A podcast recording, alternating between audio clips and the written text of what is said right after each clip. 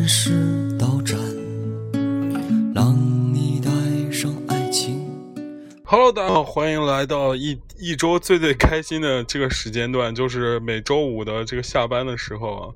今天下班时候，我觉得我决定其实不聊什么大道理，感觉他妈的也挺也挺累的。说实话，给大家随便聊。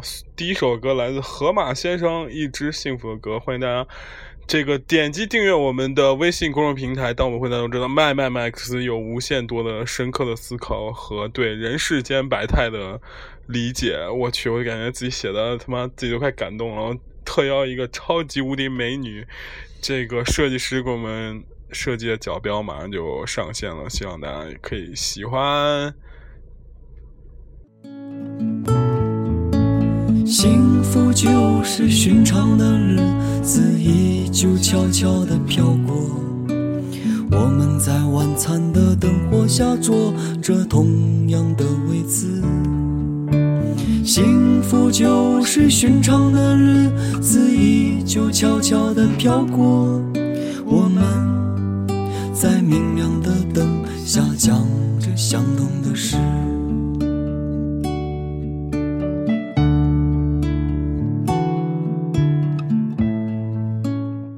这个节目啊，既然叫下班说，我觉得其实应该可以聊一聊这个上班或下班的时候这种这种人世间的这种百态，真的特别好。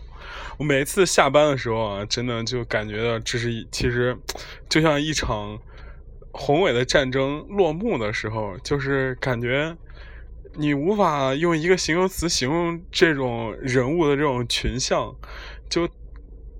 呃，你比方说，你坐在站在一般现在很少有单独的写字楼了，一一般那个写字楼都是一个群体，你站在那个写字楼群体，你一眼就能看出来各个人群不同的那种生活状态，就是从呃差不多待到七八点钟的时候。我感觉应该是六点是一个人流的高峰期，然后就是你可以看到各种各样不同的人，一点一点从写字楼里慢慢的就是涌出来，然后有的就是打扮一新，就准备去见这个是吧自己的这个男票或这个就那种感觉，就比方说我今天我的同事，就她平时是一个很怎么说内敛的女孩女汉子。然后个子很高，就是略微有点胖，但是今天就穿了一个就是萝莉的衣服，穿了一个腿袜，然后穿，然后就非常性感的准备奔赴帝都去见她的男票，是吧？就是大家周末开心一下，我觉得这种洋溢着幸福的是一派。当然，你也可以看到很多，是吧？就是老板身边的红人，比方说什么老板的秘书啊，这个人事啊、人力资源那帮人，就下班反而对他们是一种解脱，他们就脱下高跟鞋，换上平跟鞋，对不对？一个一个从这个这个写字楼里走出来，也是非常有感觉。而且就是妆，一般从早上的就是精致整齐的妆，到下班时候就略显憔悴，是吧？当然。也有一部分年轻的这种伙伴们就开始就怎么说呢？呃，补补好妆是吧？涂好口红就开始晚上和周末真正开心的生活，对不对？那还有一部分人呢，就是像一些比较屌丝一点的这个这些什么码农啊，或者技术啊这帮人，就是到下班的时候，他们就感觉真的是非常累。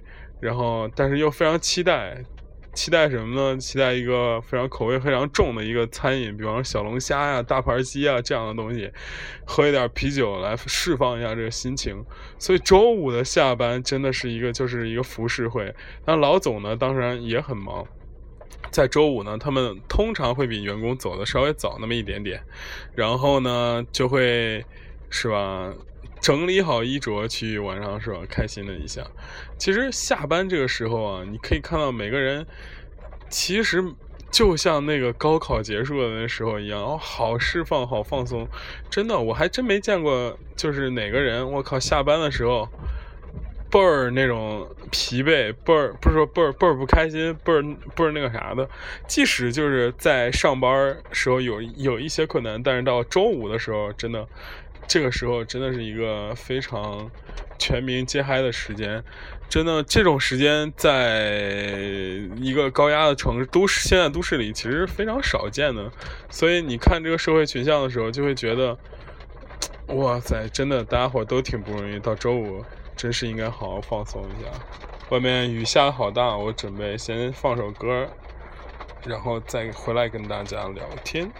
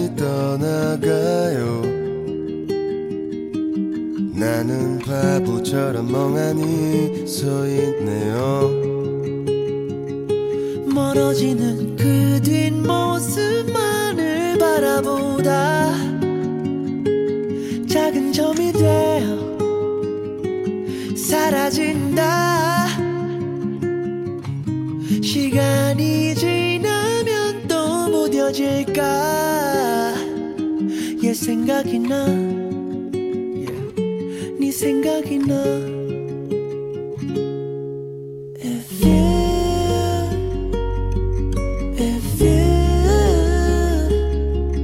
아직 너무늦지 않았다면 우리 다시 돌아갈 수는 없을까?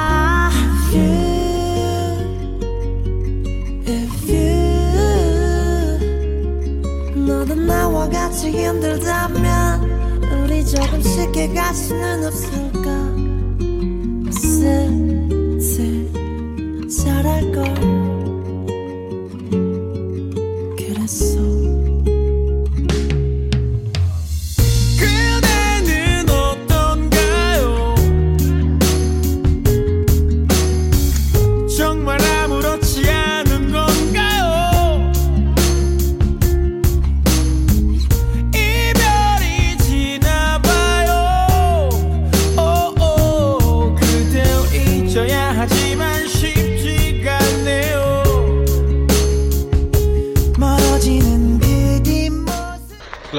？If you，我觉得这歌真的是越听越越好听。其实啊，我觉得现代都市人的阶级分得十分之清清楚。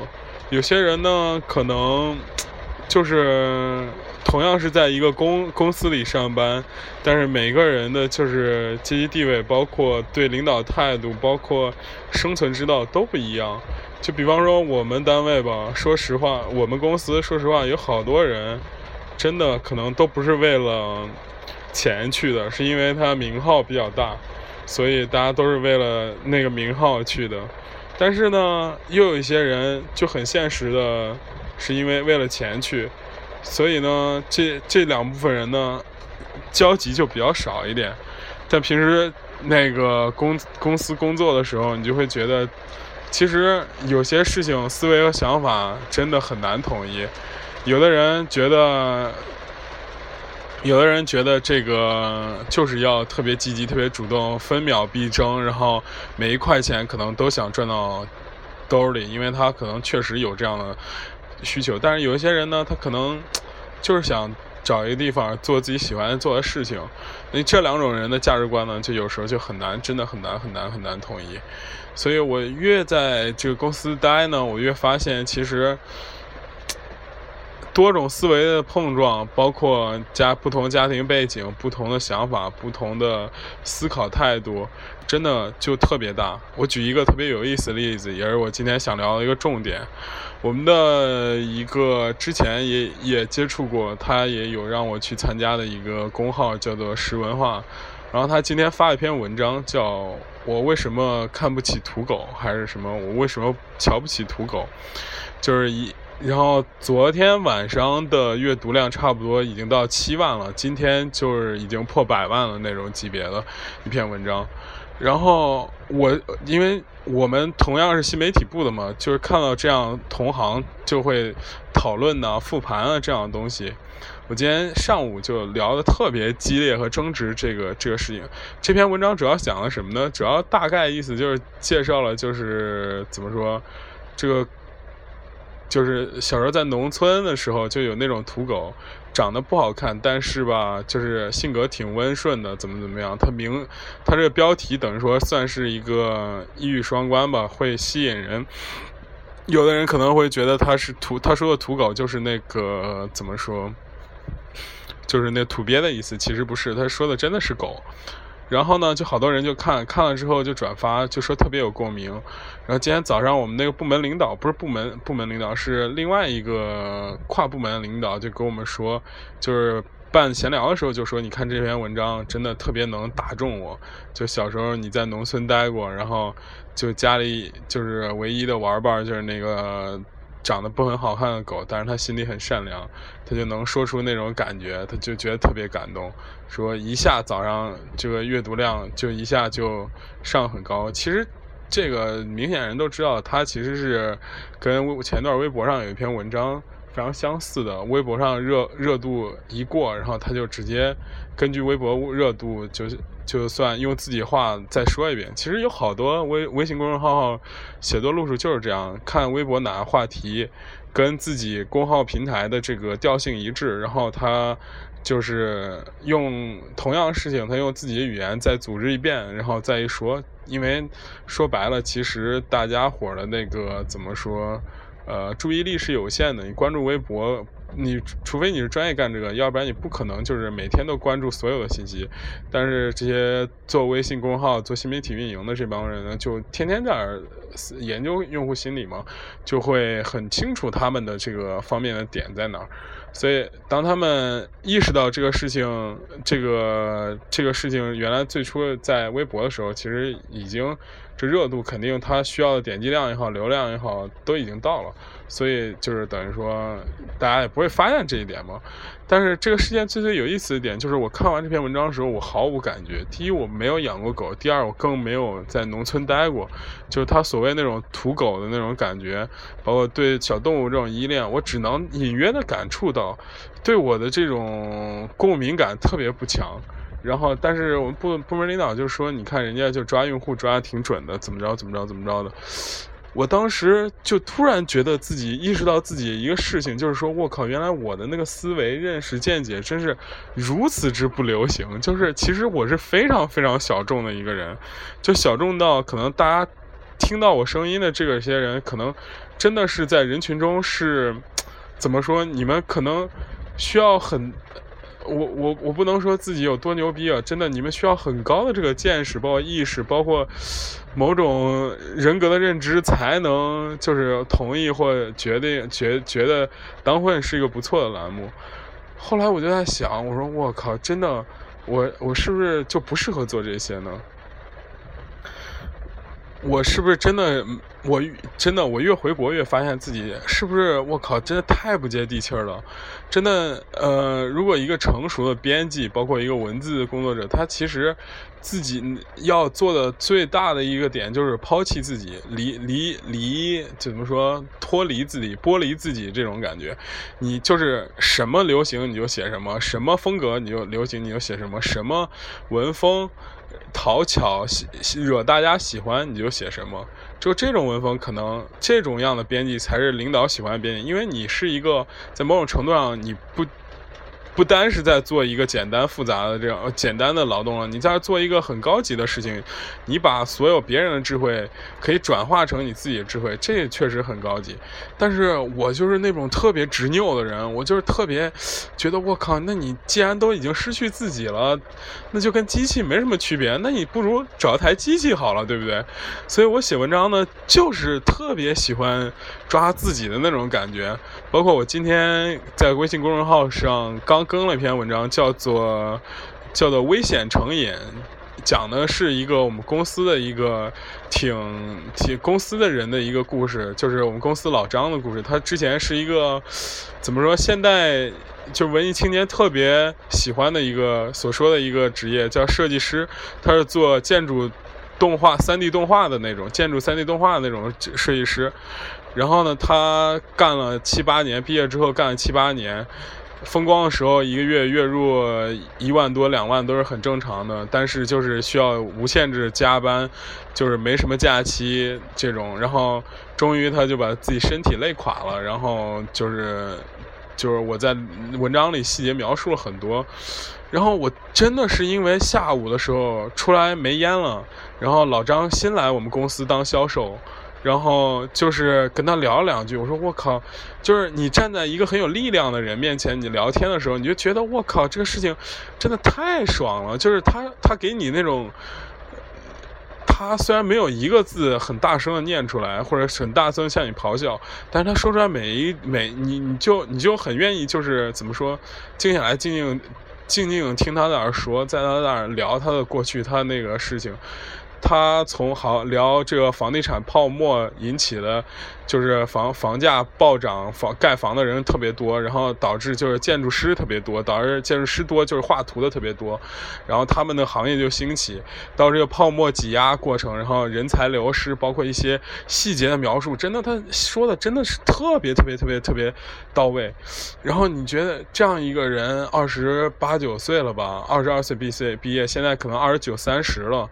然后拖着一身病，然后到一个未知的媒体行业，然后干他完全不不不了解的事情，他去做媒体销售，然后拿着底薪加提成这样的一个待遇，就是怎么说，不得不说他真的有挺大勇气的。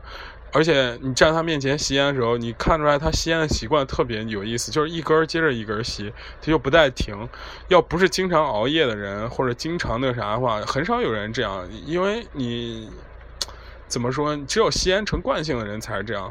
所以我当时就那个特别受打动，然后我就写了这个，呃，这个叫什么？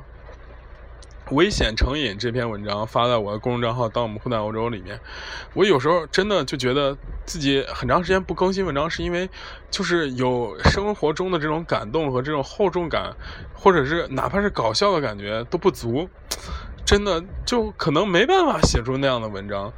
但是吧，我有时候又有时候想，我说其实我自己的这个意识真的重要吗？或者是大众大众思考会不会？真的会比较更重要一点。我我不是没写过，就是类似于什么生煎袍子也好，咪蒙也好，就那种文章，你自己只要勤学苦练，这个东西其实不是一个怎么说所谓的，就是说什么高深的技巧。你从他字，包括断句，包括语言风格上，咪蒙就是抄杨凡建、胡心树他们。然后用或者从胡心树他们上面引申自己的观点嘛，对不对？你自己只要见得多，有这个观点，写的多，练多，肯定最后可以的，可以能达到他那个境界。然后，但是我始终就觉得我自己的风格一定要坚持。反正，对吧？今天给大家聊一些话外之音吧，或者说，更更加更加，并不是所谓的纯的这种。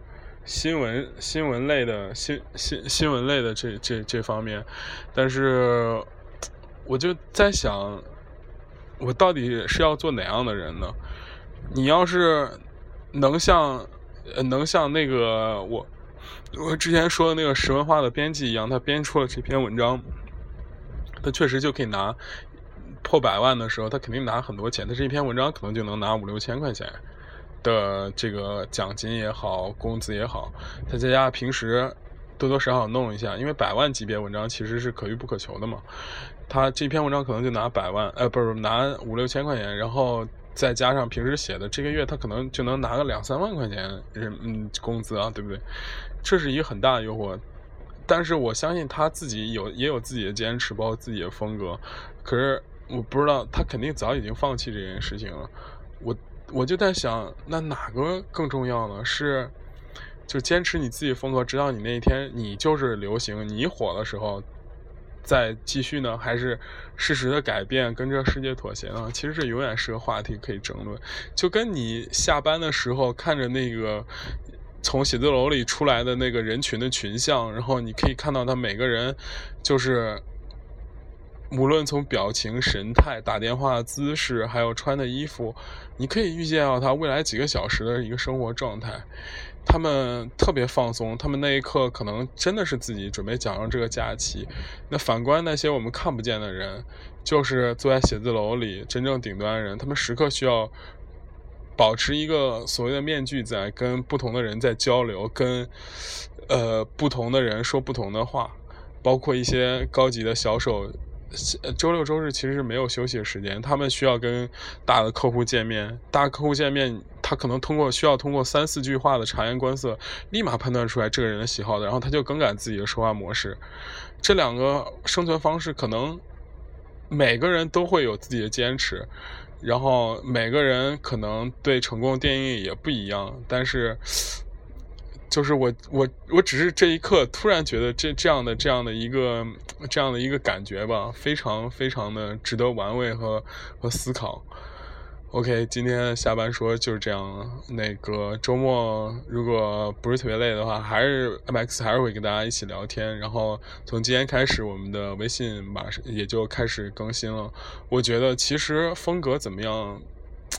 总结一句吧，其实风格或者是做不做自己这个事情，都有待商榷，不一定做出特别坚持执着的事情。但是我觉得，不是不一定做出特别就是执拗的这种对现实的反抗，因为毕竟大家还要生活，都是自。正常人对吧？但是我觉得有一件事情，可能我是比较乐意去做，或者是我不会改变、不会迷茫的这种人生信条，就是坚持去做一件事情。你哪怕我每天换个风格，明天那个风格没有人喜，没有人喜欢，然后明天风格掉五十个粉，因为我们一共就两千个粉嘛。